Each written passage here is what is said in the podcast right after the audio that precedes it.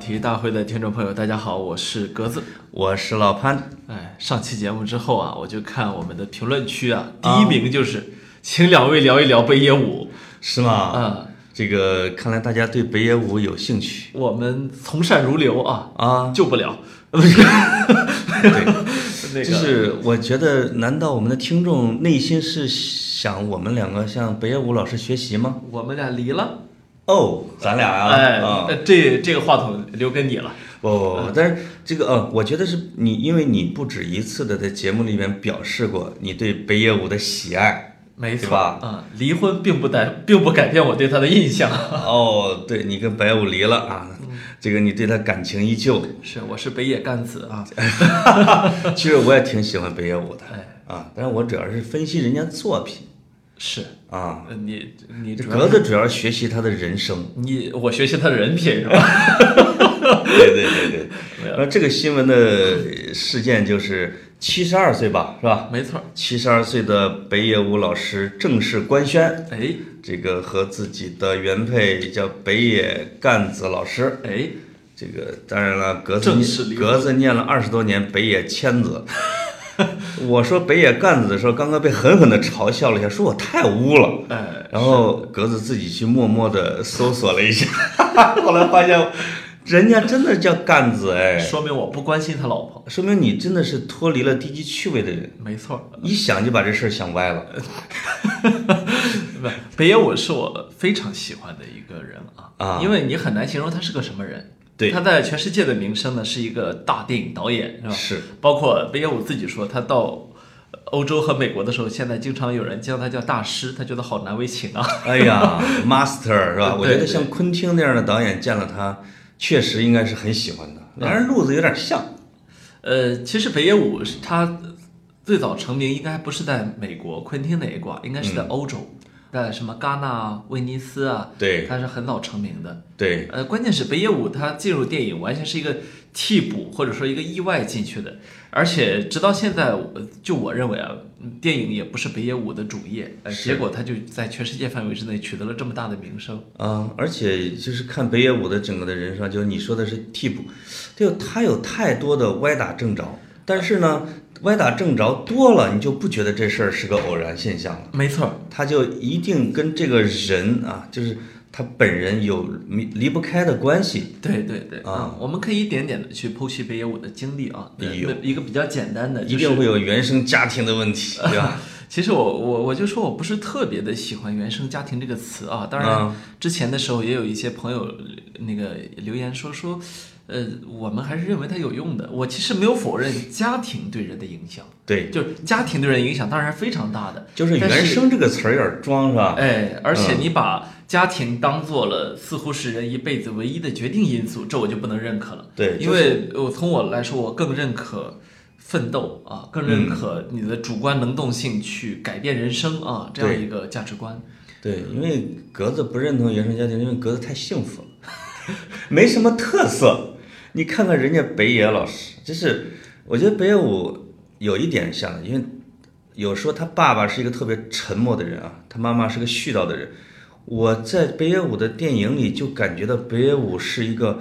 那个絮叨和这个沉默是完全之间没有任何过渡，随时就会发生的一个人。北野武的父亲是一个那个应该算是一个粉粉刷匠吧，粉刷匠对，，所以类他似于小粉刷匠还是小木匠什么所之类以，的所以啊他后来说，因为他北野武，你看他特别多才多艺。他后来在拍电影过程中，有一次为了拍电影，他就开始手绘一些东西，结果发嗯现他自己可以画很多很好的画。啊，北野武的画作，如果大家去看的话，会发现非常的有意思。有想象力啊、对，极其的具有爆爆炸性的那种想象力。那么，呃，他就说，从从英文来说，粉刷匠和画家都是 painter，嗯，所以他觉得自己和父亲又在这种哦某种意义上有一种连接啊、有有对父亲的某种回归哈。对对对，那么北野武的父亲其实是一个呃工作也特别勤奋，嗯但是他工作勤奋是为了赚点钱喝酒，喝完酒回家人家打他母亲，哦哎呦所喂，以北野武的童年是在这样一个氛围中度过的。他打的啊，呃，直接导致的是后来北野武说他自己其实也跟子女的关系不好，啊、他一定的就是要么他就加倍补偿，要么他就克隆了那种模式，对吧？并其实且 这两种方式都肯定有问题。北野武自己有一整套完整的想法，他认为父亲、一个父亲跟子女之间关系就是不应该太近，嗯，一个父亲就应该打孩子。所以你知道北这个我插播一下，当格子说起北野武的时候啊，其实眯着一只眼睛，另外一个嘴还歪了。我， 你能代入感这么强吗？ 就我先自己先先弄一车祸，然后自己歪了把把钢筋什么的弄到脸上是吧？对对对，他他就说，啊他说，爹妈应该怎样来批评孩子？我基本上连为什么会有这样的问题都理解不了。对待孩子就应该用打， 这是北野武的，啊、嗯，他非常明确。就是尽，我觉得尽管他对自己的孩子未必那么打过哈，但但是他有他经常会轻描淡写的说出一些咱们这些大众觉得太新奇的一种观点，这可能确实跟他的畸形的家庭结构确实有关系。而且说回他的家庭，他的妈妈呢又是另外一个女人。他妈妈其实是一个对子女教育非常重视的一个人，哦对，也是一个很强势的人。我们可能都听过这样一个传说啊，就北北野武的妈妈，她死死死前的那个给他留留下的遗嘱是一大笔钱，哎呦，那说个故事真的感人的就成鸡汤了，简直、啊。对对，成鸡汤了，说儿子，我知道你这疑惑不一定能 成，你说不定人生会出现什么大 bug 啊。对对对钱都留留着呢，你这么多年给我的钱什么，就是这个有点，这个北野武其实说的有点夸张，说自己所有的钱都被自己妈妈掌握着，哎啊，这个简直是在给妈妈打工。但是从他跟他老婆的离婚啊，这后来看，基本上也绝大部分钱自己攒着了，是交给了另外一个妈妈带子呃干子老师。等等到他妈妈去世之后，他就只能他他又又找了一个妈妈。那么、啊 对对对， 那么北野干子呢，其实也很有意思啊。北野干子是一个极其具有投资眼光的这么一个女性，啊，所以北野武曾经说，经常经常他走那开着车在大街上，然后他经纪人说这一片楼盘也是北野先生的哦，说经常吓得我目瞪口呆，哇这楼盘怎么就我的了？啊就是他老婆投资了很多，这基本上有点像前利物浦主教练罗杰斯了啊，九十九套房在利物浦，房叔。哎呃，刚才说到了这个北野武的妈妈啊，因为我对他的妈妈真是超级感兴趣，他爸爸倒是很淡出的感觉。对，他妈妈就是我觉得最伟大的一点是什么呢？就是重视教育。哎，你会发现很多这个看似家庭不幸的人，如果他的父母是非常重视教育的话，他的孩子会在一个首先他会成才，对第二个他会在成才的基础上，这个有很大的想象力啊，或者有人格魅力。我听我看这个资料的时候，有一个我让我还挺感动的，因为北野武呢从小不爱学习，对，妈妈就是各种办法逼着他学习。这个有一次，这个北野武因为迷上了打棒球，啊这个但是呢，这个这个棒球杆儿根本就不敢往家拿，所以他就在自己家的院子的角落啊，在进门的时候把棒球杆埋到了一个坑里啊，这个然后做好伪装，这个才回家。等他下一次扒开那个坑准备去打网球的时候，打棒球，呃，打打棒球的时候，他发现这个那个棒球没有了，在那个坑里边埋着一摞参考书， 那是他妈妈，其实就是各种这有点反侦查啊哎啊，搞侦查，发现了之后就把他的参考书埋在了里边，让他翻出来去学习。 那我觉得这个起码保证了北野武会成为一个有知识、有文化的一个人，没对吧？错嗯这是他的，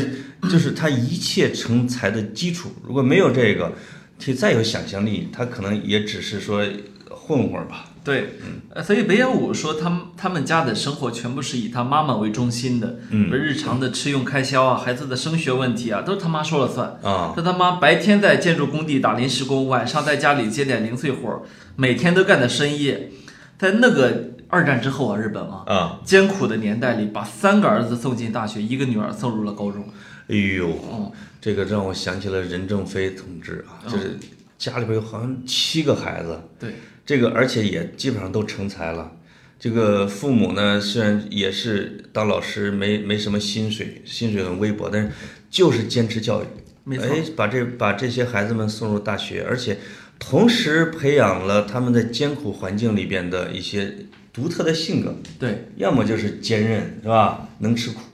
要么就是北野武这里边的。其实北野武很能吃苦的呃，他超只不过把他就描述成了，哎呀，我就不爱睡啊，可能是吧？我就我就爱接那么多节目所。以，所以北野武，北野武说他自己是一只，呃，因为他妈妈为他设计好了一条人生路线，嗯，就是去读理工科大学，然后去大型企业工作，这哦就是他妈妈为他设计的人生。对那么北野武也完全按部就班的按照这个人生，一直读到了大四。嗯，啊，这个读到大四之后的故事，我们一会儿再说。对，那北野武自己就说，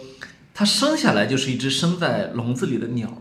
所以从来没觉得自己不自由。哦，哎，我我觉得这个其实是你去呃看北野武这个人的时候特别重要的一那点，说明他妈妈的意志是非常强大的，奇强无比。嗯，他就是说基本上没让他突破过那个墙过。小时候，他说他从来没觉得自己有什么不自由，也不会想到自己的人生受到了母亲的束缚，嗯，所以，所以他从来没有去想象过有另外一种人生。是，那么他怎么着去想象的另外一种人生呢？就是一不小心在东京看了漫才演出。哦，所谓的漫才就是日本的相声啊。对，看了漫才演出，然后看了之后，他大脑受到了一定的激哦荡。结果有一天，他走在路上，在一个大晴天，阳光打在他的脸上，嗯他，我发现日本的无论是艺术家还是作家都很有意思，啊包括村上春树的，呃，成要成为一个作家的念头是什么？嗯，看一场棒球比赛是吧？一场很无很无聊的棒球比赛，看着看着，忽然心里一个念头，啊我要当作家。于是我妈 呀于是回去村上春树就变成一个作家。那么北野武也是、走在大街上，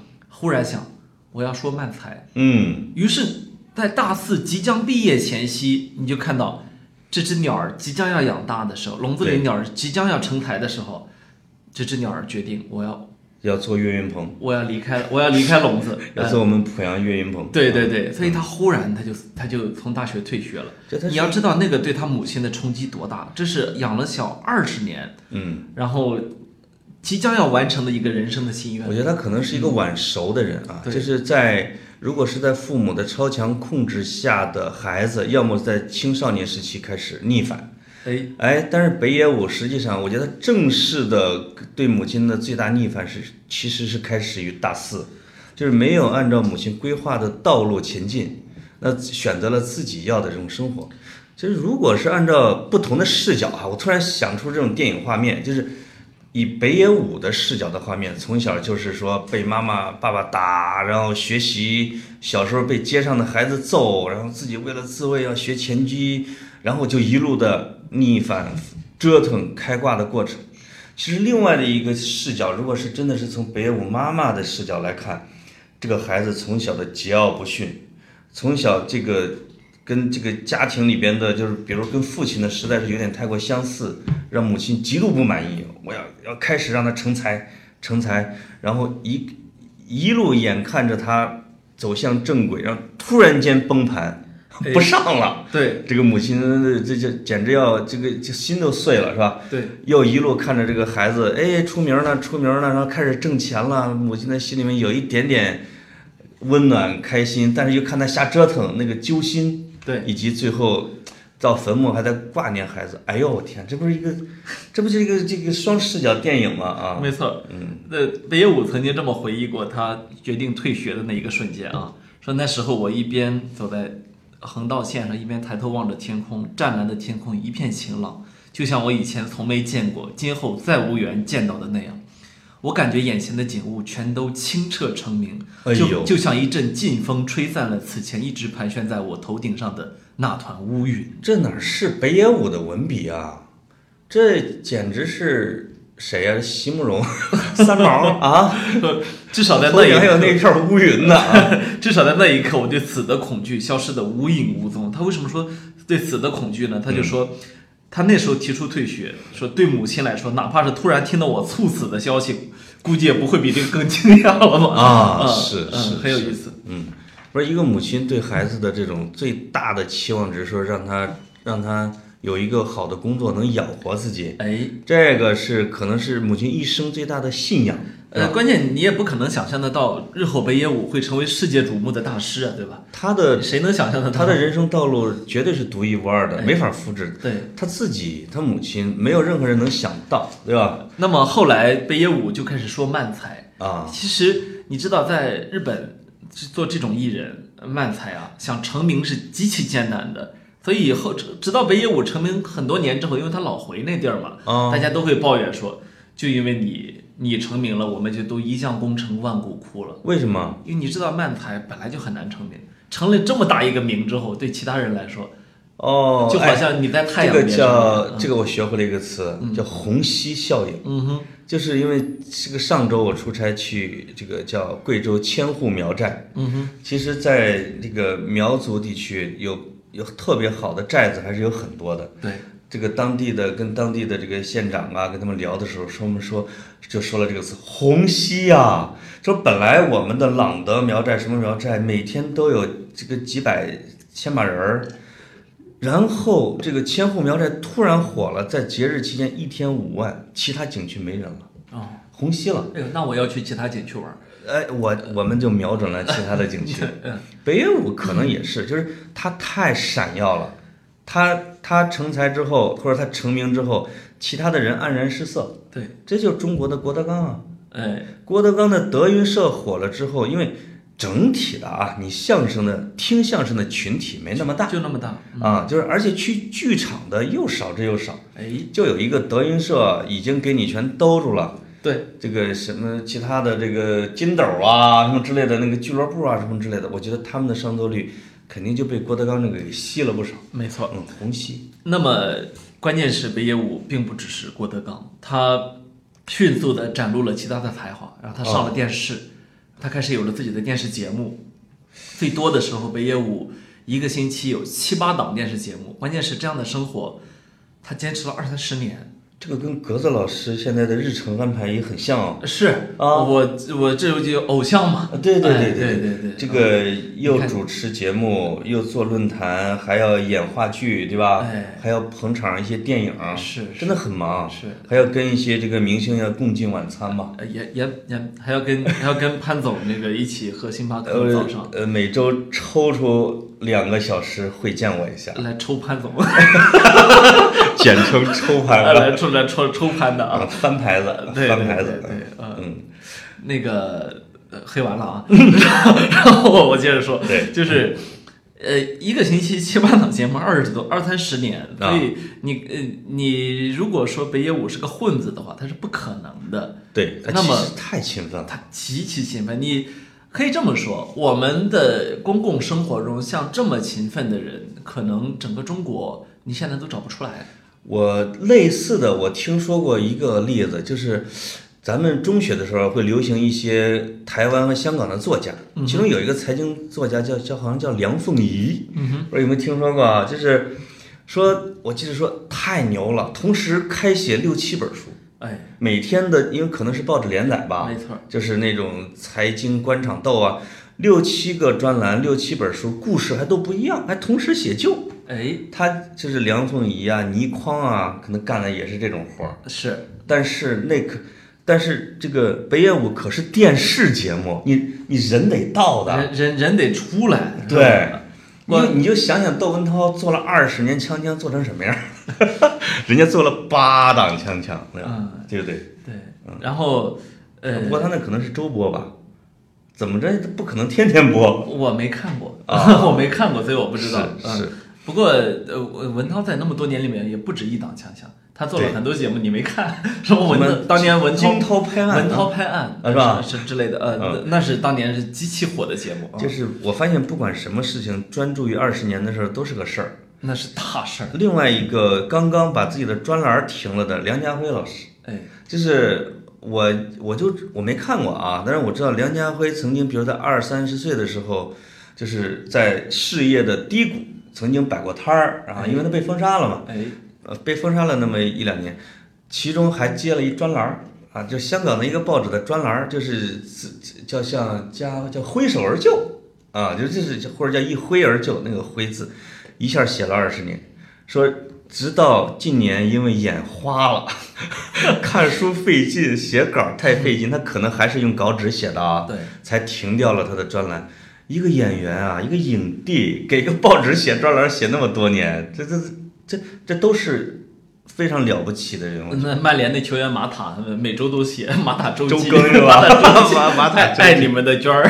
记是吧？朱？朱安 马怎么？啊朱朱安马塔哦朱安爱你们的娟儿啊！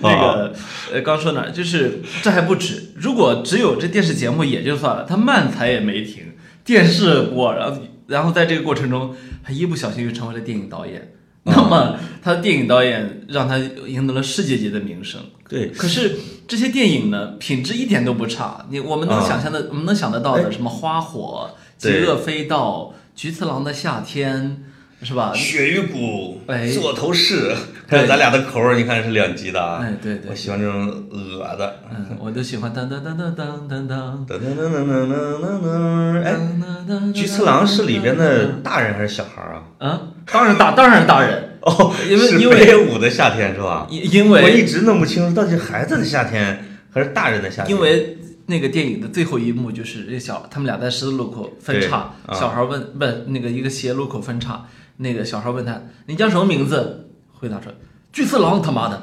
哦，最后哈，啊， 对，所以是哦是是叫巨次郎，嗯嗯我里边其实印象最深的这个里边是，好像是这个北野武啊，也就是菊次郎在问一帮小混混收保护费什么 之类的 啊，是不是有这个场景？我觉得他这个一很多时候他就是本色演出，但因为他这个人实在是太戏剧感了，对吧？哎，张力太，因为我随时看他的电影，不管他是演好人坏人，我就觉得这哥们儿随时要挥刀的感觉，张力太强。他都不太需要挥刀啊。另外呢，你说到挥刀呢，我我们北野武在这所有的事业之外，还有一个帮派， 就是北野武还是一个黑社会啊。当然，这个黑社会我们是打双引号的，他不嗯是他不是真的那种啊。他只不过有小弟是吧？呃，但他真的去打砸过一家杂志社， 就是当年他确实带着十几个人把一家杂志社的编辑部给砸就了。是偷拍他的小女友，哎啊，对那啊北野而武且还报道他北野们，武情人多嘛，是那个，然后呃呃，北野武更戏剧的在于他曾经出过一次严重的车祸，就啊有一次喝醉酒之后，他骑着自己大摩托车，然后呜呜上了街。他说后面的事情他就都不记得，就那段失忆了。哦，他能记得的就是他醒来在病床上待着，一直一直待着，然后那个呃待了那么呃他整整过了五十六天才重新见媒体，在这期间他的脸全坏掉了，啊脸全，毁了。在他他，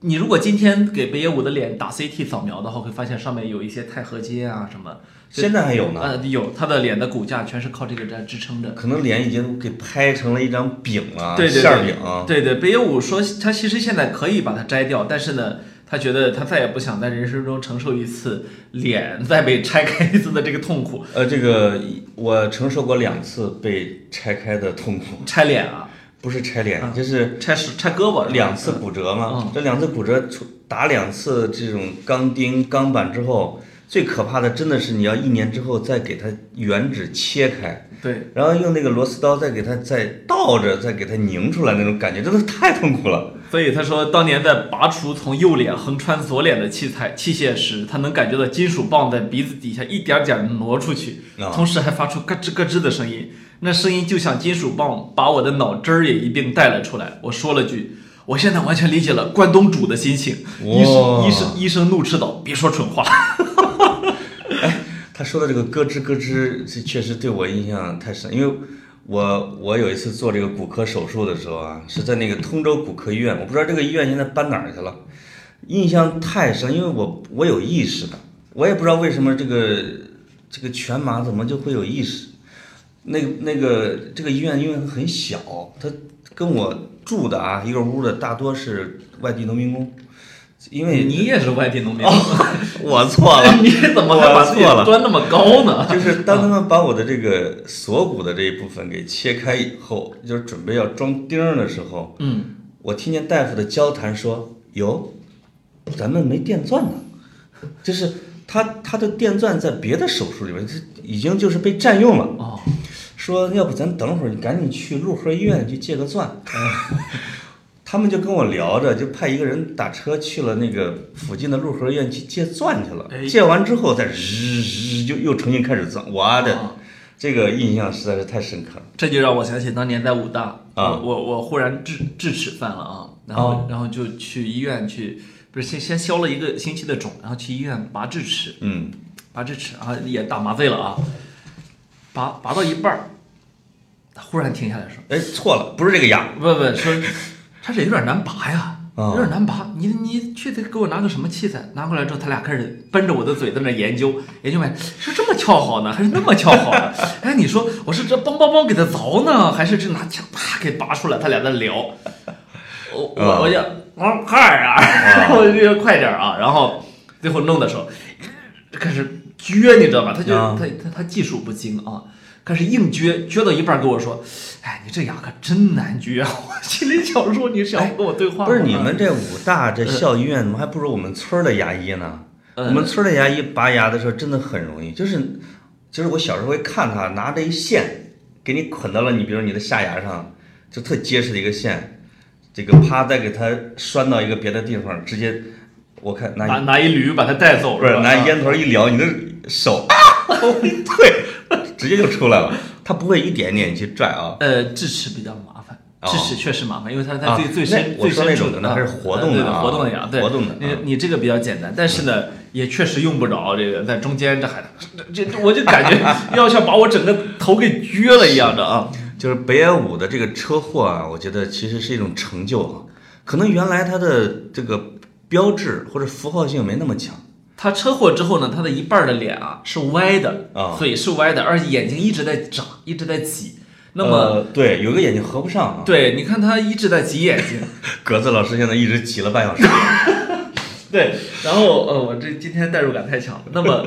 呃，所以你在电视上看到北野武的时候，看到他神情一直很不自然，但是这个很不自然会赋予了他一种人狠话不多的感觉，嗯是吧？对就是他反而在事业上那个一某种程度上也继续所成以就就了他。成就了世界三大这个面瘫演员的地位。哎，这个日本面瘫天，这个这个这叫什么天王就是北野武，嗯哼，美国面瘫天王史泰龙哎，是吧？中国面瘫瘫王苏大强，哎，就是不，我们面我们面呃倪瘫大红演嘛倪我大我红我不认可， 我啊我我不认可你这么说。为什么就是我们面瘫演员挺多的，还有谁？那多了，现在小鲜肉基本都面瘫。我 原来最早的时候说是刘德华老师嘛， 呃，不，现在看刘德华老师表情有点太丰富了。呃，演技派，呃，对，现在是演技你派了啊你看现在这些演员那是真面瘫，你这从从男的到女的，我真是没法啊看啊。是吧？嗯对确实是是，因为他们不背台词啊，哎，就是而且在最最猖狂的时候，演员不到场，他好不容易有个，抠图，他好不容易有个演有个表情，就会被做成表情包，粉丝都会很很惊喜，说哎呀有表对情啊。，就是我我我有时候问那个娱乐公司，比如最最厉害的这些流量明星是怎么演戏的，哎，说首先，要么就是人都不到场，只是让替身，就比如说骑马呀，或者什么说话什么之类的。这个因为因为他们每个人都是有配音的啊，对对自己也不会出现声音的。再把自己的脑袋抠下来放到人家别的人身体上，当成是他。这个某某某 baby 就是这么干的，就是你一看能看见这个是抠图，他不在现场。哦，而那些老演员面对的是一个替身，我说你等着收律师函吧，我跟你说。啊还有的老演员吐槽是什么呢？说我跟他说台词，他跟我说的是一二三四五六七八，八七六五四三二一，一二三四五六七八，就是他的嘴永远是在一二三四五六七八八，就是翻来覆去的说数字，啊再由配音演员把话给配进去，啊，就是按照常常一二三四五一二三四五 六七八。嗯 天哪！就是以至于有一个，我看有一个老演员现在在破口大骂这些小鲜肉们，对对呃，简直是对这些敬业的演员是一种羞辱。没错，所以面瘫全世界都有，但是面瘫成北野武这样的就不多。史泰龙是不是也是因为受伤瘦的他一定受过伤的，那啊？嗯这他有一半脸是没有表情的。真正自己上场的，你像什么阿汤哥啊这些，你他不受伤是不可能的，嗯啊是吧？对对对对，没有呃不是不是没有，史泰龙可能也是，我记得拿了一次影帝，不管是滴滴血什么嗯对之类对的对啊，，嗯，就是正好造就了他们这种风格，很独特。对对对，嗯嗯，哎，在北野武当导演之前啊，他其实是演员对吧？没错儿。啊，他他做演员，他有然后他是有一次拍电影的时候替补当成了导演，就是因为那个那个电影出了问啊题，就没有人不行就我来导呗。对，嗯他就我我记得他是被那什么，他第一次真正的去演电影是大岛渚是吧？哎，这个大岛渚老师，当然很我们这个这叫什么？啊我们小片儿界哎是我们小片儿界的天神。因为这个曾经导过震惊全世界的《感官世界》，哎那一一直是我们很膜拜的对象，而且是一个呃很伟大的，就是社会批判的导演。就是没错当我们看到的很多的都是这个片子呈现的类似于哎床戏什么之类的啊，一直极致到毁灭的状态，实际上是对日本整个社会的啊，尤其二战前后的整个社会的批判，是一个伟大的一个导演。我是觉得是潘北总野都武是一定是从大岛渚老师那儿学到了很多东西嘛，对吧？他可能不用啊，呃，不当然潘总可能天然会吗？潘总都是批判的看这些东西的，我这批判地这看这这我理解。对对对，呃，北北野武呢，确实某种程度上来说，咱们只能说什么叫祖师爷赏饭吃呢？嗯，我记得李安在《十年一觉》电影梦里面曾经这么评价过章子怡啊，哦，说祖师爷赏饭吃。对嗯我觉得北野武是真正的祖师爷赏饭吃，根本就没受什么训练，结果就嗯一拍电影拍成这样。但是我后来看北野武，因为他有一有一本自传叫《无无聊的人生我死也不要》嘛，嗯嗯它里面其实谈到了自己拍很多电影的时候的心得啊，啊，很多想法，你会觉得他其实想的也挺深，想就得挺是深他想的非常深，就是他没有他表面上看起来的这么的那个，这么的什么都不在乎，哦是但是呢，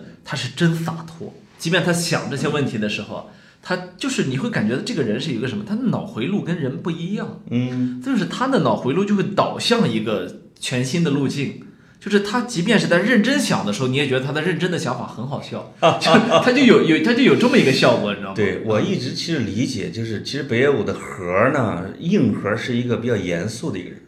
他其实有他自己的电影理论，有他的艺术观，其实有他自己的行事准则，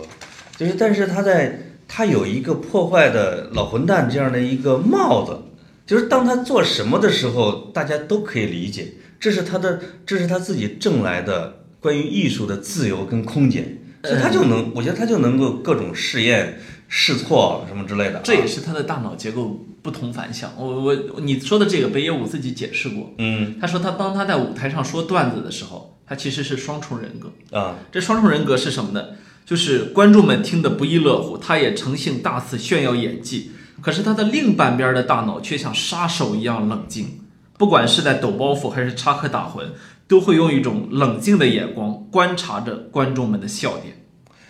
天哪！嗯，我觉得北野武幸亏走上了艺术道路。嗯，我我会觉得，在一些人的人生中，要么就是天使，要么就是魔鬼。他要想当个真的黑社会老大，你也奈何不了他。他就绝他的那个对，脑子，你你你你会管不住他的。你就会经常会觉得，好像有一种契机，就别人点了他一下，他本来是往左走，左是魔鬼路，哎，右走天使路，对，哎，这就阴差阳错就走到右边去了，把他的精力、他的破坏性啊，把他的这种战斗精神就用在了艺术的领域里边，这就显得比别人更勇敢。没错。嗯，他说，在整个剧场发出爆笑的声浪中，只有演员像冰块一般冷静。这种落差带给我一种难以言喻的快感。哇，你你感受一下北野武的这个，呃，这是一种，我觉得这种人格分裂啊，哎，他跟那些小丑或者喜剧演员还不太一样。没错。因为那些人代入感很强，就是当他们表演，比如说希斯莱杰，就是当他去表演一个小丑的时候，他是全身心的再去演，而且走不出来。没错，就是所以为什么说这个在剧场里边的大多数的演小丑的都有抑郁症？嗯哼，他是要把自己的欢乐什么尽量的去演给别人，就留给自己其实无尽的这种失落感啊、哎空虚感啊这些。但北野武不是，北野武只用了一半儿，是吧？你另可外以一你半可儿以这么是说，呃，大部分喜剧演员的反思，或者说他沉静的那部分是在台下完成的，嗯是吧？嗯下了台之后，他开始有了另外一个我，对北野武是同时上演着两个我，这个哎就这个就非常可怕。你这个真的让我想起了那个被沙特王储他们那个不是有一个记者被肢解的那个嗯，新闻，卡卡书记，那个当那个什么医生说来点儿音乐，我就觉得啊，真的是行凶杀人的时候说来点儿音乐，嗯这个来点儿音乐就像北野武的那半边儿哎，冷酷，对，特别对自己的冷酷和冷静，对吧？真的是有一种杀手的本色。哎我觉得可能像大岛渚啊，像这个黑泽明啊，可能就是看到了北野武他身上的这种气质。呃，我觉得呃，黑泽明因为是全世界知名的，在电影史上这闪闪发光的电影大师啊，对，黑泽明居然在在生前给北野武专门写字条，希望他传承日本电影的伟大精神嗯。我觉得这等于是在精神上传一波给北野武，是这个其实是包括直到现在我都有一点难以接受这个事实。为什么难以接受呢？就是呃，黑黑泽明的电影啊，这几年我其实在大荧幕上都看过了，嗯，就是只要他引入中国我的，专门追这种，比如说电影节里边哎、放的哈，对对、嗯我都会去大荧幕上看、每次看的时候我都觉得感动的一非常感动，就是哦你可以、你可以体会到大师的匠心啊。嗯嗯嗯，那么黑泽明为什么在日本那么多的职业导演、专业导演，甚至也不乏拿过很多国际大奖的导演里面，嗯，要给北野武留这么一段话？对，我觉得这其实是一种天才跟天才之间的惺惺相惜，嗯就是他未必然看中的是北野武的哪个方面，嗯但他一定是看中了北野武这种身上真正的大师的这种气质。是，因为大师不需要是一个人格完美的人，他不需要是一个非得有一种大满贯的感觉，黑泽明啊、斯皮尔伯格的这种感觉啊，对，就有一种就是生来就是大师，他也可以是个生来就是个混蛋嗯嗯，嗯但这个混蛋也有大师气质，对吗？对，如嗯果是真是要比成武侠人物啊，一我一直是觉得黑泽明就是类似于张三丰那样的，哎，他不是风清扬那种，因为风清扬太轻灵飘渺，没错，黑泽明是厚重的史诗级的，对，同时又不偏激，就很很很很光明，对吧？哎？战国英豪，对对对对，很乱光明，啊他很正。哎那其实北野武呢，他他最像的像类似于像任我行。哎，是吧？我就是想干什么想干什么。所以刚才你说的那个啊，是天才跟天才之间的惺惺相惜。如果从另外一个角度来讲，他们俩的关系，我倒是觉得也有点像这个叫一指禅那个一阳指那个一灯法师哎和铁掌水上漂的裘千仞，他后来不是收了他当慈恩吗？ 对，他从这个大恶人的身上看到了某种善的东西，而且一直带在身边，是怕他再去做恶人。我是我是觉得啊，就是黑泽明在临死的时候，我点了北野武一下，说：“请把你的才华用在振兴我国电影上。，你这说的有点沉重啊 有点沉重啊你这人是资本主义社会，不是你这个样子的啊。 嗯，”所以，哎呦，这个人太丰富了，讲了半天，你你刚才给我吹半天人家的情史，怎么全讲艺术啊？ 其实这个路子不太对啊，格子老 师。最后一次说他的艺术啊， 最后最后一次说他的艺术，就是呃，北野武对于自己的身份地位有过一个清晰的认知。嗯，我觉得这个比方他打的太好了，他打的简直让我感动。他怎么说的呢？他说：“当你仰望星空的时候，你会说多美啊！要是我能像那颗星星一般闪闪发光就好了。”嗯但那颗星星在那里却痛苦不堪。要知道，它正以几亿度的热量在燃烧啊，而且它必须一直这么光辉下去，直至热量全部耗尽。，哇，我觉得这是北野武在说自己啊。哎，很虔诚哦，你你说，我是星空中的一颗亮的星，但是你知道这颗亮的星，一方面在烧自己，真的很痛苦；一方面还必须烧干净自己。嗯，哎呀，我觉得北野武把自己总结的太好了。是，嗯，就是自己是自己的理论家。哎，哎，同样啊，有一个自己是自己的理论家的，在我国的一个电影最接近大师的啊，贾 樟柯，是咱们这个网友叫贾科长。你知道贾樟柯跟北野武的这种渊源？嗯，贾樟柯从他的第一部的电影开始，就是北野武投资的。嗯，就是从那以后，贾樟柯所有的电影都有北野武工作室的投资，哎，所以实际上，这个贾樟柯的艺术电影之路是北野武是他的某种程度上是恩人或者是他的伯乐，哎，而且贾樟柯在欧洲的，尤其是欧洲艺术电影市场的，之所以路子走得这么好，一开始其实北野武给趟的路子那，这对吧？他帮他去介绍艺术电影的院线和发行商啊什么之类的，所以这个他们俩是几十年的这种长期的这种关系，你又哎呦这个还挺有意思的，呃，反正，当然你你你提起来了啊，哦我我说两句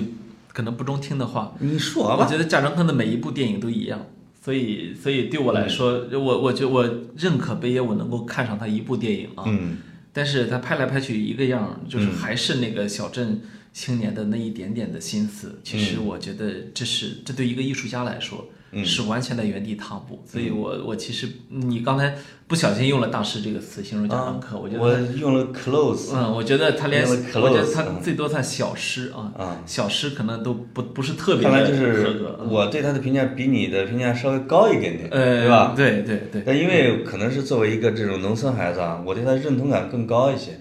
因为我因为我觉得导演或者艺术家有的是一生不断的在出新，最耻于重复自己啊，有这种大师对吧？对包括黑泽明也是，他技法总是在变。嗯，有一种是说我就在我这一亩三分地儿，比如说莫奈，我就画那莲花，嗯，花那花莫莫莫奈和贾樟柯可是两个两两个段位啊，嗯这这个是两回事儿啊就。是或者一生是书写故乡嘛，呃，开创一个流派和这个啊和 和只拍一种电影是两码事儿啊，呃这是 完全是两码事情那啊不一定呃。贾樟柯在现在，我觉得近二三十年的，比如说第五代、第六代里边，你只能他说确是，实也算是一个小你流只派。能说什么呢？我们矮子太多，嗯，矮子太多，所以一个嗯不是特别矮的就会显得像个高个儿，但你绝对不能从绝对意义上来说他是个高个儿，这呃这是一个特别大的一个问题。就是可能，比如说在这种你真是放到世界影史里边啊，贾樟柯就是没有像黑泽明啊他们这么厉害。但是以我的观点，贾樟柯跟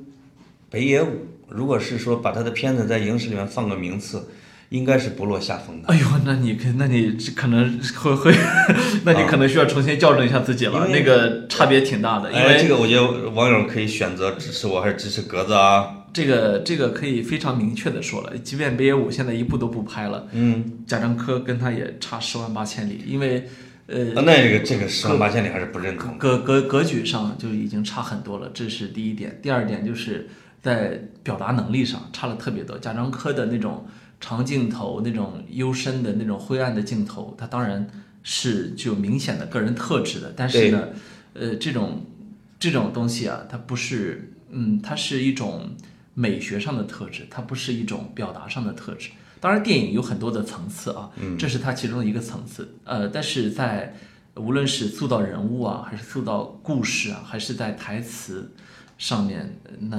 确实差了十万八千里。我我非常的建议，呃抛开我们一切的这个偏见和前设印象啊，有一天你可以找一个深夜，连续看他们俩两部片子，嗯，就是一个直观的感受就可以了。你可以先看北野武，也可以先看贾樟柯，这不要紧，但是他们俩之间的艺术上的层次分别是非常大的。这个我我认为啊，我认为其实都不需要争，就是有些问题是值得争的。你比如说，你要跟我争一下，到底是贾樟柯的艺术成成就高呢，还是这个我们国内另外一个导演？比如说，我们随便找一个娄烨啊，呃，啊我我们可以一争，但是他跟北野武之间没有什么可比性啊。呃，我还是坚持我的观点吧。呃你你可以坚持你的观点啊。对对对，我至少认为是可以打个平手的啊。回头我可以再看一下这个这两个人嗯的如片子。如果他们可以打平手的话，在欧洲的那些电影节上已经已经打完了，就是现贾老师是戛纳电影节叫什么终身成就奖嘛？是是、这个，但是你去问一下，他们会不会把贾老师当大师看，这就另外一回事了啊。这这个我回去我问一下啊，对问一对下啊。嗯嗯，好。嗯，然后这个，哎呀，老潘，你这个品味之差，哎 开玩笑。嗯那个，其实因为你刚才说到了北野武的这个情史啊，嗯对，呃，这个可能是我们那天北野武能够上上那个微博热搜的一个很重要的一个原因。嗯，呃，啊，上热搜了，上热搜了，北野武的的离婚上了热搜，呃，这可能就是净身出户是吧？这也让我很意外。其实北野武净身出户是可以理解的，嗯因为很多年来他都跟他老婆说：“我这个我一分钱不 要，想辞职，我就我就想走，我不干了，对是吧？对啊，我这这我就不干了。”结果没不干成，他老婆跟他分居三十年之后才正式答应啊离婚。那么北野武据说呢啊，据说只要了在东京的一个三亿日元的一套一套房子，对，呃，三亿给日留元下了二百亿的财产是呃，吧？对，二百一日元，也就差不多七七亿多人民币吧。呃，十一二亿差不呃，多。不不说错了，嗯，这个啊十四亿人民币，对对对十四亿对人民币左右的对，财产。那其实钱对北野武来说可能也无所谓，就是北野武，因为他自己啊成长的家庭是有点那个反常的啊，所以他跟他老婆的关系其实也有点不正常。嗯对，就是从要么你干嘛结婚呢？一结了婚就要离，然后离呢又离不去。哎，这个日本的往往啊，因为你老日本的老婆往往没工作，对说其实是不太提倡离婚的。对对，因为那个你要么就把老婆置于一个死地嘛，经常会，日本的社会的传统的观念也是挺厉害，嗯，所以可能北野武就最后俩人离着离着就成了一个工作搭档的这样的一个关系，哎，而且他老婆是老板，因为你你最大的标准就是谁谁管钱嘛，对吧？他也谁是拥有嘛，他也主动让他老婆管钱嘛，啊这这个都是小事儿。呃，比较重要的是，北野武其实他对钱的态度也是非常模糊的，对，因为他当年他从小很穷，我们知道从小很穷的人会很有可能会走两个极端，一个个是陈水扁，一个是会极度爱钱，对手里攥紧了钱，对，一个呢是会极度大方，对我觉得北野武反而成了后一后一种啊，嗯嗯但这可能也是跟他人生的格局是是是相近的。嗯，是，那么北野武他有一个很有意思的例子啊，他曾经有一次他买了一辆保时捷，很有钱的时候，那个嗯年轻的时候有钱，然后他开保时捷，他说他每当开到红绿灯那个附近时，他就看玻璃幕墙上自己的车的样子，想说这是我的保时捷。后来有一天他终于忍不住了。让自己的一个江湖兄弟开着保时捷在前面，他在后面打了个出租车，坐在副驾驶上，给出租司机说：“前面那保时捷是我的。” 司机说：“那你干嘛坐我这车？”啊说：“废话，我不然我能看见吗对啊，不然我怎么能欣赏自己的车，？”吧？对对，啊，呃他也是有有这样的矛盾的啊。是穷有穷过的人可能都能够理解有矛盾，这样的一个心思啊。就是在他身上什么奇怪的事儿都不是新鲜的，对，嗯，包括你说这个情人啊，什么出轨啊，女朋友，就是这些话题放在北野武身上，你会觉得太轻，嗯因为他 根本不是出轨这么简单。对他曾经对情人有过一个描述，啊，他如果你有一个情人，那你是三角关系吗？对如果你有俩四角，对，仨五角，你越多，最后越来越趋向一个圆 形，那么你的棱角就会越少，彼此间的摩擦和风波就会减 少。你说就是他都是这样的一个观点，所对以对当解决情人的问题的矛盾的时候，最大的办法是增加一个情人，对吧？对对这个我我觉得他跟那个这叫什么北野干子是吧？对对对，关系确实挺有意思，而且挺像一个给老板辞职的这种一个一个一个关系。嗯，七十多岁对吧？几十年之后，然后这个说我不干了，我把我我放弃我所有的股份，我都给你了，我取得自由身，也实践了他的那本书的名字叫什么来着？就是无聊的人生我死也不要。死也不要，哎呃，就是钱财啊什么之类都不要了。其实他不是七十多才这么想的，他可能从五十左右他就这么想的。嗯对二十多年老板不同意辞职，这个你没没辙。是吧？呃，北野干子说宁宁死都不辞，都都不离婚，你这没办法。拖死你！ 对，所以当然，既然说到了辞职嘛，哎，对，是吧呃我们说到辞职，那哎么我们接下来潘总有一个重要的消息要宣布，呃，小官宣，对吧？哎，就上期的时候，其实好像已经给咱们的听众隐隐约约的显摆了一下，一定的暗呃示，有人有人也说猜出来了，对吧？这个这次就不是正式官宣啊，就是因为是现在不能宣布呢，我就是已经辞职了，哎，但是呢还没离开，到下个月正式离开这个我的那个公司。哎，就让我们最后一次植入小猪吧，我就让我你让我大胆的说一次行不行啊？一会儿我就剪掉，没事，你说吧。啊，这个已经这个到下一个月就正式从我服务了四四年整的啊小猪短租要离开了啊，就是那个做民宿的平台，嗯而且作为一个媒体人呢，我的那些媒体人朋友们基本上都是三个月、六个月、一年，就是为这种离开的时间段儿。我作为一个已经完整的工作了四年的一个前媒体人，现在已经让他们都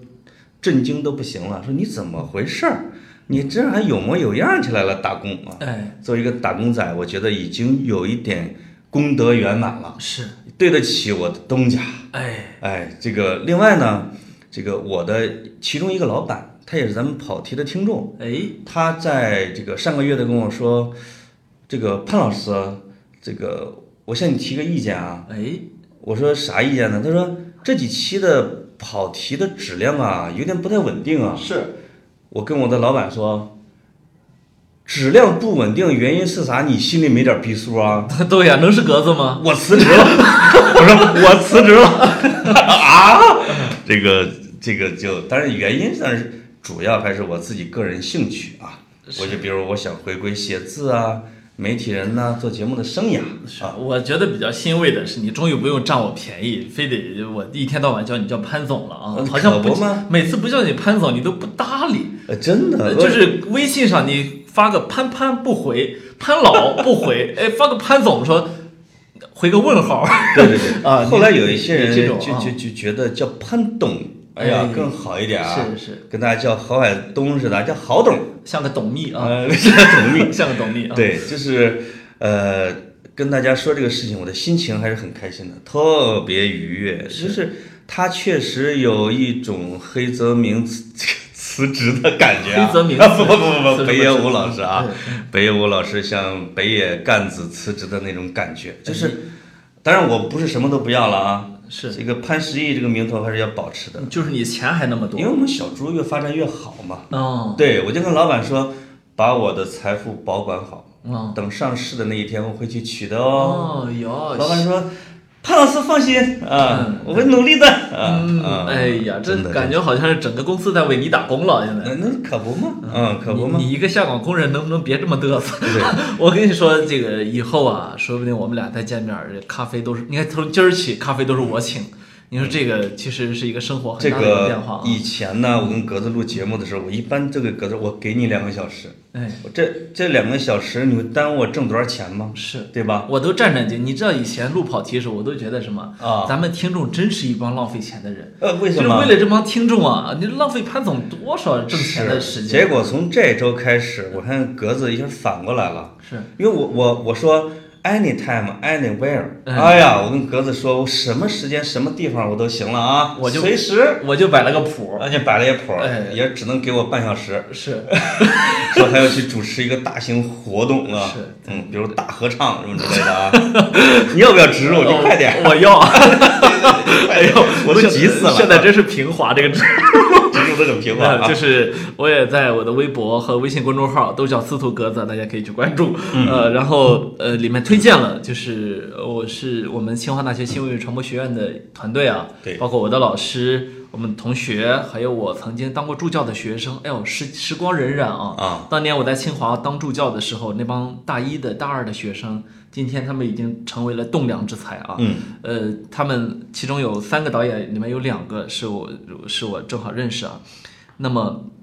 呃，他们去拍了一部电影纪录片，哦记录音乐电影，叫做《大合唱》，河水的河。哦，呃，它的初衷呢是那个苏阳，大家如果对那个大河向东流那啊，是刘欢老师。哦， 对对，就就是什么石榴子开花嘛，那个那个什么西北腔我还学不来啊。哦，这唱的是西北花儿的那种劲儿。对对对，啊那个大家可以去搜《贤良》这首歌，很好听啊。嗯嗯那个雨夜也可以给我们那个放一下背景乐。对那么，呃，在苏阳提议之下呢，他们去拍给苏阳拍一部纪录纪录电影。嗯那么苏阳其实是一个很有意思的一个音乐人啊，他是七岁的时候从浙江去了银川。哦那为什么去呢？因为他父亲在银川工作。嗯但他去了之后，他其实是个厂矿子弟，嗯哦他并不是一个银川人或者是宁夏人。那么他最后苏阳就变成了一个摇滚青年，玩对重金属，玩摇滚，长头发。结果玩了很多年之后，他可能感觉有点空虚吧，嗯于是他就回到宁夏去采风，沿着黄河采风。沿着黄河采风的过程中呢，他忽然找到了照你这么说，银川跟宁夏感觉是俩城市似 的，从银川回到了宁夏啊。对对，他呃呃，我说我说银川宁夏的意思就是他还在宁夏其他地区采访，哦比如说对对对像固原地区啊，哦呃，就是很穷，你知道，就特别特别穷，西北固嘛，嗯当年全国最穷的地方之一。那但是呢孟良崮，对对，呃不是孟良崮你们那儿的啊山东的， 然后他采风的过程中呢，就遇到了比如说秦腔啊，比如说皮影戏啊，嗯，民间剧团啊，天哪唱花儿的那，你知道花儿其实是一个很骚的一个一一种一种民间艺术形式啊。白花花的大腿，嗯，对，那个不要再说下去了，哦会节目会被掐掉。然后，呃， 对，然后，呃，结果他在这里面吸取了大量的灵魂，呃嗯，吸取了大量的养分，嗯所以我在那个文章里面我说，这让我想起当年爱尔兰诗人叶芝，嗯，专门收集爱尔兰的神话，所以对他后来出版了很多的诗集，比如凯尔特的薄暮啊、哦等等，就是其实是以爱尔兰神话为基础写的。嗯那么因为叶芝是一个世界级的诗人，所以对也让爱尔兰的这种民间传说神话进入了世界文学的主流的视野，对吧？对对，呃，我想素养也是一样的，他把这些，呃，民间的花儿啊、秦腔啊、折子戏啊，就划入了自己的音乐，但是是以现代音乐的形式表现出来，最终呢，让他走向了全国，甚至某种程度走向了世界。你哎看，你说，呃，你在电影里面会看到，他还在哈佛大学有一个研讨会的时候，嗯嗯别人就专门问他说：“你为什么唱的不是原汁原味的这个音乐，啊而是要唱唱的是改了改了，那我们更喜欢原生态啊。。对然后其实我觉得这这个问题，在我看来是很虚伪的一个问题。对啊，你那么喜欢原生态，你怎么不听呢？是吧你？咋不那王洛宾的那些那个那原个王洛歌曲宾都算是好改的编的，呀，王洛宾算啊好的了，对吧？对那么，其实呃，我我觉得是这样，民间音乐或者民间文艺一定是要传承，而不是原样复制，对对吧？？我比较鄙视那种说我们要一定要寻找那个原始社会部落啊，哎嗯谁也不要破坏啊，谁也不要让他们上学啊，要保持他们这个就这个特别原始，太好了，太好了那种状态可以供他拍照啊。啊，这个这个太气人了。对对，呃，而且苏阳也自己也说，他说我不是一个宁夏的人。嗯我是一个厂矿子弟，嗯呃，如果对我们这个呃建国以来的一个发展有基本了解，就会了解厂矿子弟是什么意思。他们其实对实际上是一个相对封闭的一个院子啊，是在里面大家都说普通话，对呃，在一样的小学、一样的幼儿园、一样的中学长大，对吧？是是一个相对单纯的一个环境，所以对于那些花儿来说啊，就是苏阳也是一个采集者，哎，对吧？他对不是里边的一个人。没错，没错，嗯嗯我觉得你有采集的这个心思已经非常了不起了，嗯而且能够把它化成一种现代音乐，是我认为这里背后付出了大量的艰辛，这只的黄河的水过流呀，就那种啊，哎哎，但有对点动感了。没错，嗯，而且它都是最后呃架子鼓啊、吉他、贝斯这一套，啊电吉他什么的哎上来，对嗯，我这里边有一个疑惑嗯啊，哼，哎，说你们清华文艺，你们还真是文艺起来没头了。没头儿，就是你看那个无问西东，哎那你们清华的呗。没错儿，对吧哎这个前面还一大串的歌手什么之类的，哎，啊尤其是你的大偶像水木年华。我不是不 是我偶像，我能能能能能再见。哎，不呃对，不是这个唱错 了，这个唱错了啊像像李健老师啊，然后嗯高晓松啊，都是清华的啊，老狼啊，嗯对啊，呃，然后所以所以呃，我我为什么要去特别推荐这个呢？是因为我知道这背后有多艰辛。是这个片子呢，是我那些师弟们啊，他们两两三年同吃同住，嗯那些民间艺人，他们就去找了四个苏阳当年对苏阳影响非常大的民间艺人。跟他们同吃同住了，就分了三个拍摄组啊，哦然后就就是直接住在他们家，行，一拍两年，那么这两年之后，他会忘记摄像机的存在，他会忘记有摄制组的存在，嗯会觉得自己是自己家人，所以这里面葬礼、婚礼，一个老人自己经受病痛之后治不好，那个、那个、那个，呃忽然看到二姐来看自己，开始哭，啊，就是没有任何的场合是避讳的，夫妻之间吵架太好，老板骂人，嗯然后哦有意思，然后老板是跟那个一个一个一个几乎穷困潦倒的剧团的团长，嗯，为了心中那些信义，有人违约之后还给他们把所有的钱都发出去，哎呀，哎，很这种太好了，这种就不是演对吧？完记录全完全啊是真正。记的录真正的纪录片。那么，格子老师，这个片子什么时候公映呢？哎，你问的好， 是呃。六月十八号，六月十八号，大家请记住，哦六、月十八号、啊，六幺八哦，要六618幺八啊，这个是不打折的一个日子。呃，问格子要票啊。呃，但是呢，嗯很可惜的是，在全国的很多的地方，呃它虽然拿到了龙标啊，对但是院线不爱不爱上这不样爱的放啊，因为即便你我这样的人想起来要去电影院看一部纪录片，对好像会觉得头皮先发一下麻啊。啊，那北京有有有排片，北对吧京有北京有最多的排 片儿，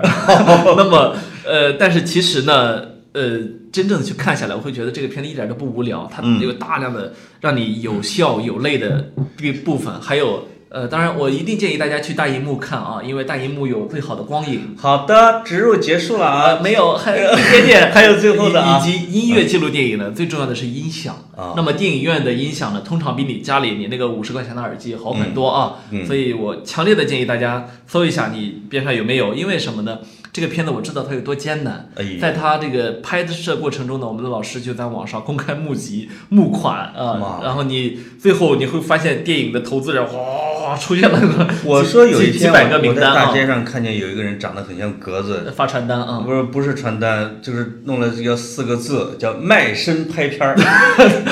你在筹筹款是吧？这个片子呢，我不是投资人啊，那嗯那个我也不是那个，我只是我只是看到了，然后我对感我感动到了，所以而推且荐给跟跟推格子确实有关系，推荐给大家嗯，是个推手啊，哎格子是推手，是。这个他们都请说我这样的人不去卖东西可惜了，对但但是我觉得请格对子注意一下植入的尺度。哎，鉴于对方也没什么钱给我们，还对吧？最多给几张票，对，植入十分钟够了。够了啊啊，就到这儿。呃，让我们把重心回到我辞职上来吧， 我都急得都不行了，是啊对吧这么大个事儿，没啊还没摆酒呢。这么大的事儿，说了两分钟都被苏阳给抢走了，对不对？这个呃，说什么来着？ 就是你辞职了，呃，你那你接下来的生计怎么办呢哎？呦，这个采访这个问题问的特别好那。你看，刚才你说到了“银川”这个词，我就眼前一亮，哎，因为为什么呢？就是我辞职之后做的第一件事，啊，七月份啊、就是会自驾。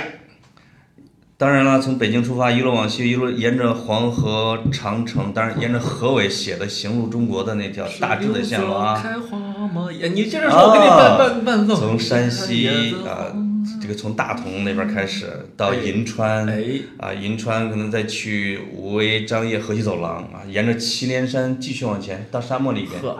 可能再兜一个圈子往甘南走一走，哎，唉，也就一点点小目标吧。是我啊一我一点都不羡慕，你呃这个不羡慕 啊我吃了十个柠檬刚才。 哎呦，我剩下的这个所有的心思就是怎么把跑题大会搞好，做大做强，做大做强。我刚才先上科创板，后上主板，行再上 H 股。是刚才其实我宣布说这个辞职的消息里中一个隐含的啊，其实也是向我们的听众朋友道一个小歉。哎，格子已经批评我好几回了。是，近几期的节目呢，这个做的认真程度不是很够，呃，但是也你要我也考是我的自我批评。不是吗？哎，不，你因为因为我看到你就不想做节目。我主要是职场，我主要是职场的动荡啊。格子是情感的，哎我呸！ 我跟你之间那点事儿还揪不揪个不啊清是了。吧？就是每次见我就是有点那个丧眉打眼的。啊呃，泪泪眼汪汪的说：“潘啊是， 这个你你还喜不喜小欢我啊？”格子，你昨天哪去了？ 对不对？所以这个，嗯我跟格子其实这两天一直在聊，说接下来啊，老潘不是有时间了吗？哎格子时间可能也慢慢的越宽裕，我们终于要把我们原来一直计划的，但是来不及做的事情，要给它做起来。没错儿，比如说，做大做强那个大。哎，原来啊，咱们不是老是，哎，欢迎大家收听我们在喜马拉雅的哎什么什么节目，我们以后不了。后来我们发现这这平台啊也低眉造眼的， 是吧？这也不是什么多地道一平台当然啊，了我，这们个喜马拉雅的朋友也跟我讲，我是们背后也使了劲推的，但是我没没有看出根本来没呀有，骗人，对不啊嗯对？我们的对，固定的听众量二三十万呢，哎，这其实这个对不对？帮他们了，以后我们要多平台发展了，多点开花，多点开花，就就凡地是爆炸，凡是能够露头的地方，我们全有。啊说我们在三十六个自媒体平台都有播放。哎，就是每期的播放量超过一百万，这个应该不是很大问题嗯也不是个小问题，哦，是吧？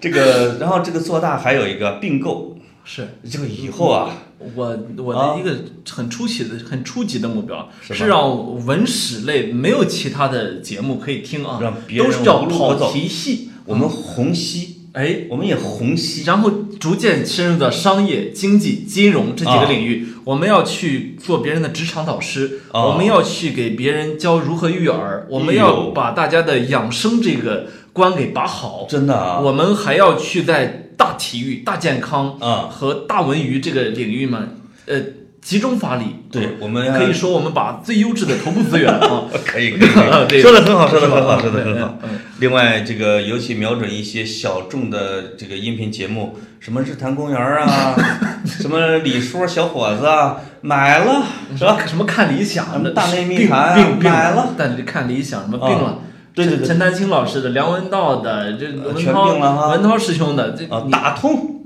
都打通，打通打通，让他们一定都在前面都带上“跑题”两字。对的跑题啊，嗯虽然他们的内容都挺跑题的啊哎，啊，我认为这是侵权。呃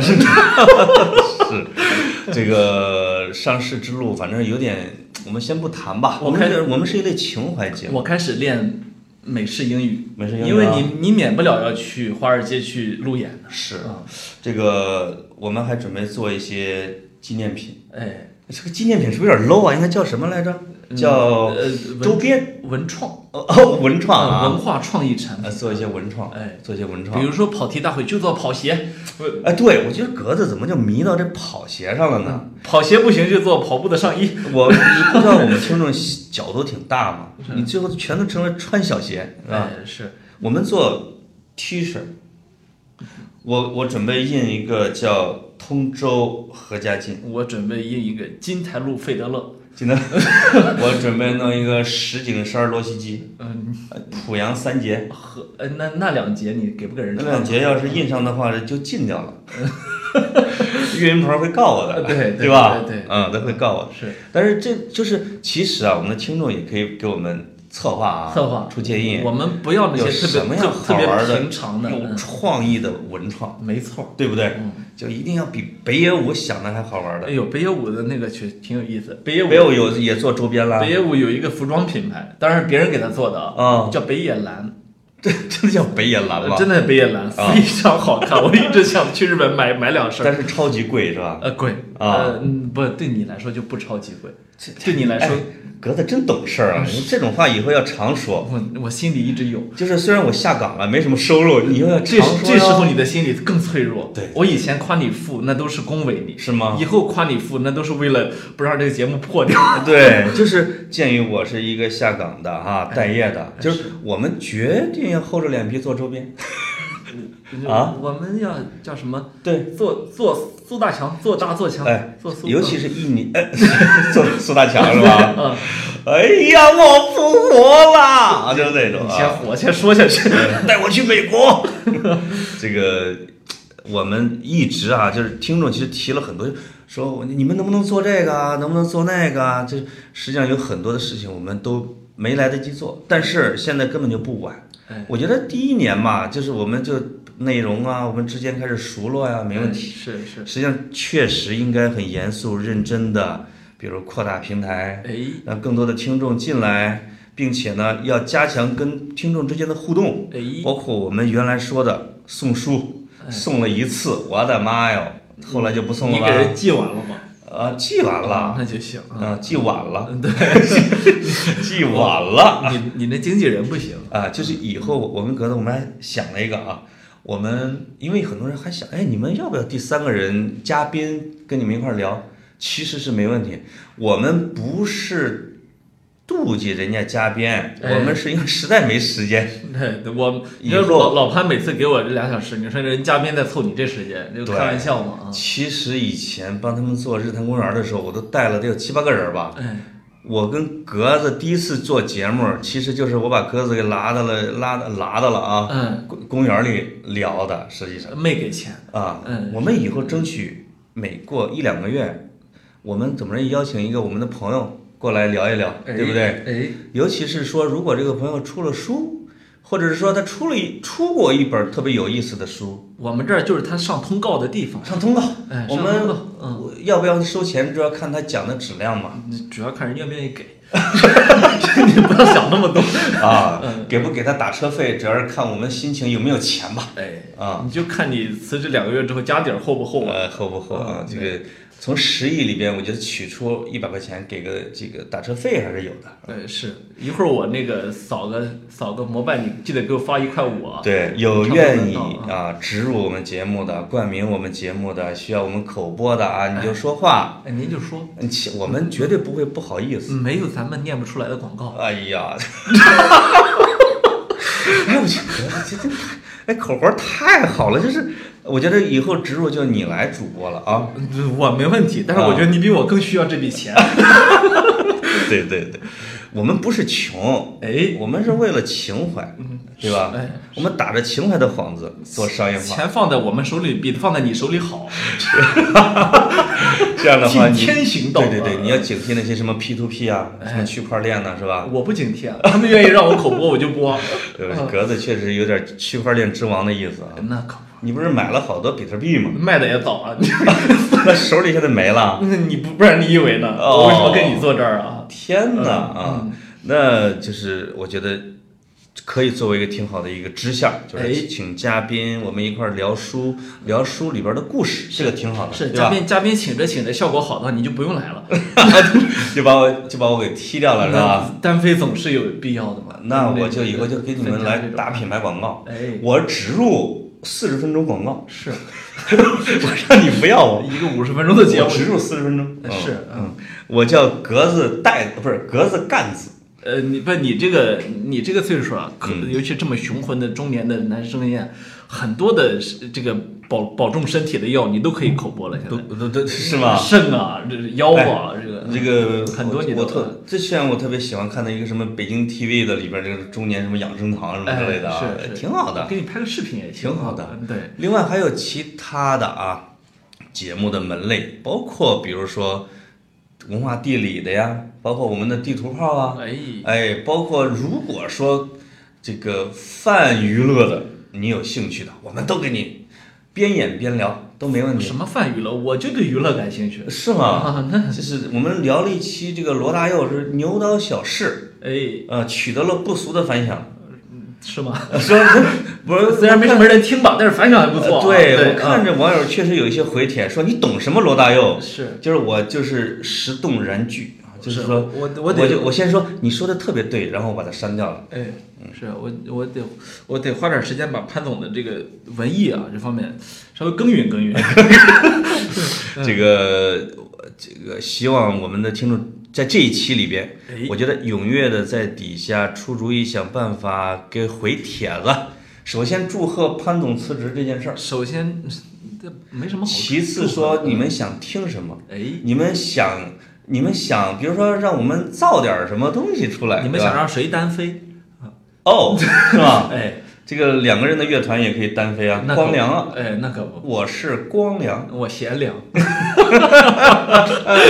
好好好，话题接的太好了啊！我们的节目啊，我向你保证啊，越做越认真啊，当然越做越贫，这个也是可以保证的。哎，哎哎，你有没有啊？跑题听众，你有没有感觉到我们俩自从时间宽裕下来之后，这个状态啊，真的挺松放松的啊！人也胖了起来，不不不不，我这个减肥要继续，是因为我以后要出要跑通告啊，是，对我要上我要上节目的，嗯，对不对也有相扑节 目，相扑节目啊哎，可以可对以，嗯好哎，就到这里下期见。